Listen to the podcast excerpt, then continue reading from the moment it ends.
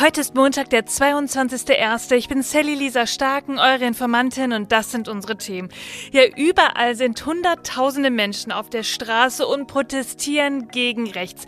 Zwei Demos mussten sogar aufgelöst werden, ja, und Aiwanger, der spricht von einer linken Unterwanderung. Das alles schauen wir uns jetzt mal genauer an. Und dann stellen wir uns gleich auch nochmal die Frage, ob wir die Jugendorganisation der AfD, die junge Alternative, nicht viel schneller verbieten sollten. Und zum Schluss, da schauen wir mal auf die Rente und da sieht es ganz schön leer aus im Geldbeutel. Los geht's. Die Informantin. News erklärt von Sally Lisa Stark. Leute, Leute, ich habe das Gefühl, wir können heute mit den Good News mal anfangen. Ich lese euch mal ein paar Zahlen vor. 200.000 in München, 350.000 in Berlin, 100.000 in Hamburg, 70.000 in Köln.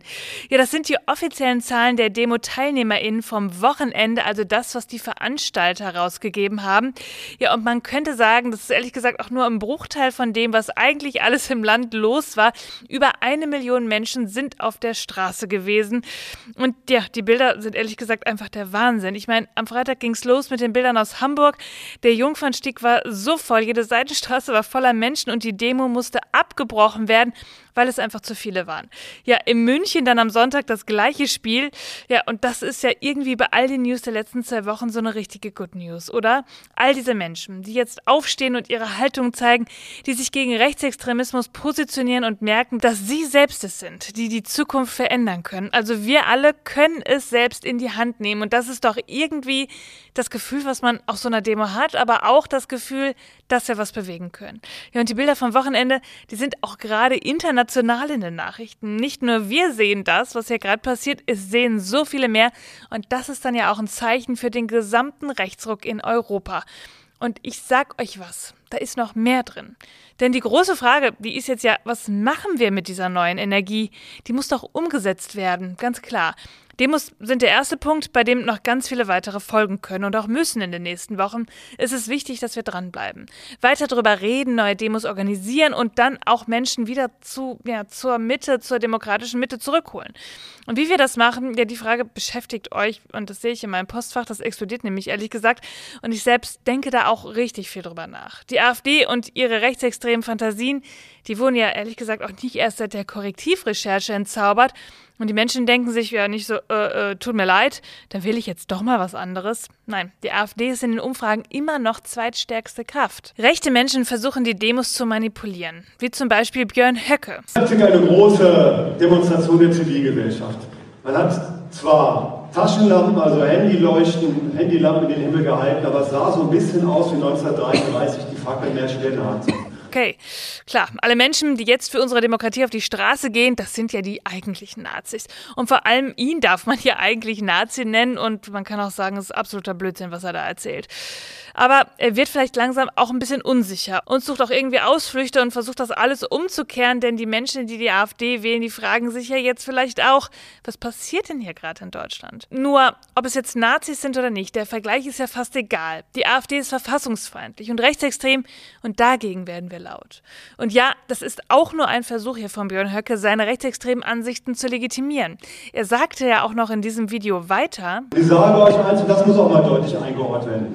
Diese Menschen, die jetzt auf der Seite der Guten stehen, die auf der Seite der angeblichen Demokratie stehen. Nein, Deutschland ist im Jahre 2024, und das sage ich ganz betont an dieser Stelle, vor allen Dingen in Richtung der ausländischen Kamerateams. Deutschland ist im Jahre 2024 keine funktionierende Demokratie mehr.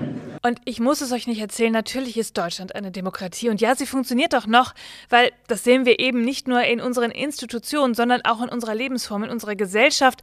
Das Leben in einer Demokratie achtet auf Menschenrechte, auf Freiheit, auf Gleichheit, auf Gerechtigkeit und auf Solidarität.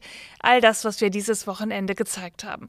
Lasst euch nichts anderes erzählen. Ihr tut etwas für die Demokratie, wenn ihr jetzt auf die Straße gegen die AfD geht. Ja, und viele AfD-Anhänger haben jetzt ja auch gesagt, äh, Leute, kann gar nicht sein, dass da so viele Menschen auf die Straßen gegangen sind. Die Bilder, das ist doch fake. Oder die Leute wurden doch dafür bezahlt, dass sie in München auf der Straße waren. Marie von den Bänken rechnet das auf x mal durch. München, 80.000 Menschen, alle im Schnitt vier Stunden auf 65 Euro Demogeld, über 20 Millionen Euro. Wenn man Hamburg, Köln, Berlin, Hannover und Frankfurt noch addiert, wird klar, für das Geld hätte man jedem AfD-Wähler einen eigenen Nachhilfelehrer für Geschichte finanzieren können. Und dann gibt es auch einige Politiker, die sich irgendwie daneben benehmen. In München, da waren jetzt ja über 200.000 Menschen auf der Straße und da sagt der stellvertretende Ministerpräsident Hubert Aiwanger. Die Demos gegen rechts sind vielfach von Linksextremisten unterwandert. Den Bauerdemos wurde der Vorwurf der Unterwanderung fälschlicherweise gemacht. Ich erwarte die Distanzierung aller Demokraten und der Bundesregierung von Linksextremisten für eine Politik der Mitte. Ja, ich meine, der Typ, der wollte sich ja auch selbst mal die Demokratie zurückholen. Nur die 200.000 Menschen in München, die zeigen ihm hier gerade, ja, so leicht wird das für ihn vielleicht nicht. Und vielleicht ist da ja auch eher mal eine Distanzierung von Hubert Aiwanger fällig. Und alles, was wir in diesem Tweet sehen, der versucht, das auf die Seite des Linksextremismus zu ziehen, das ist mal wieder auch nur eine Art, seinen eigenen Populismus durchzusetzen. Und wir müssen einfach an der Frage dranbleiben. Wie holen wir die wieder zurück, die gerade noch schwanken? Wie können wir sachlich argumentieren? Wie kann Politik inhaltlich besser aufgearbeitet werden, als es bisher geschieht? Und da bleiben wir dran. Ja, und das führt mich zu meinem nächsten Thema, das aber irgendwie genau zu dem ersten passt. Grünchef Omid Nuripur, der hat sich für ein Verbot der AfD-Jugendorganisation Junge Alternative, der JA, ausgesprochen.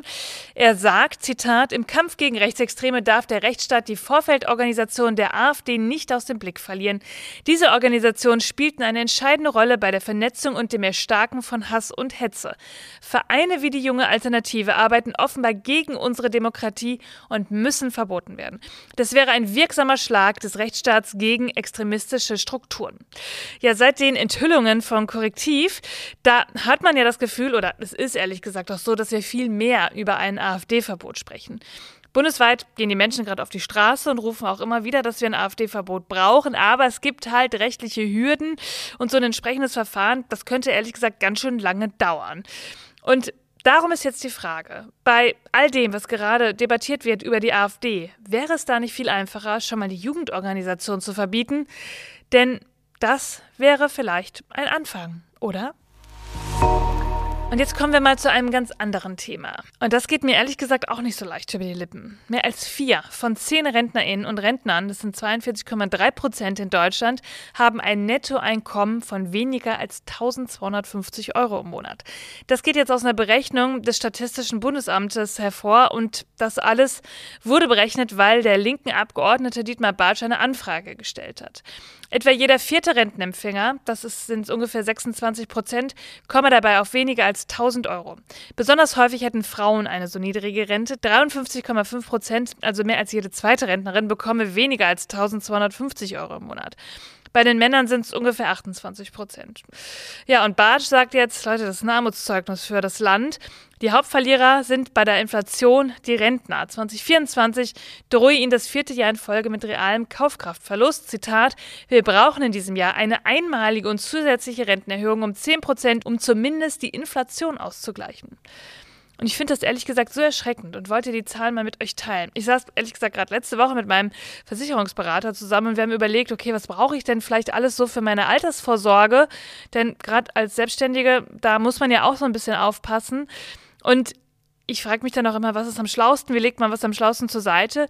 Und hier sehen wir halt auch immer wieder bei solchen Berechnungen, wie wichtig es ist, dass wir an später denken, aber auch, und der Punkt ist noch ein bisschen wichtiger, wo wir im Sozialsystem einfach noch nachbessern müssen und dass Rente nicht gleich Armut bedeuten darf. Ja, ihr Lieben, das war schon wieder für diese Woche. Die Good News, die gab es ja heute am Anfang, deswegen gibt es sie nicht am Ende. Aber ich habe das Gefühl, die tragen euch vielleicht auch durch diese Woche. Ihr findet wie immer alle Quellen und Informationen in den Shownotes. Informiert euch selbst, sprecht darüber, bildet euch eure eigene Meinung und dann hören wir uns am Mittwoch wieder, denn irgendwas passiert ja immer. Bis dann. Die Informantin. News erklärt von Sally Lisa Starken. Eine Produktion von Sally Lisa Starken. Redaktion Sally Lisa Starken. Ton Marius Fraune. Und Schnitt Alexander Horst.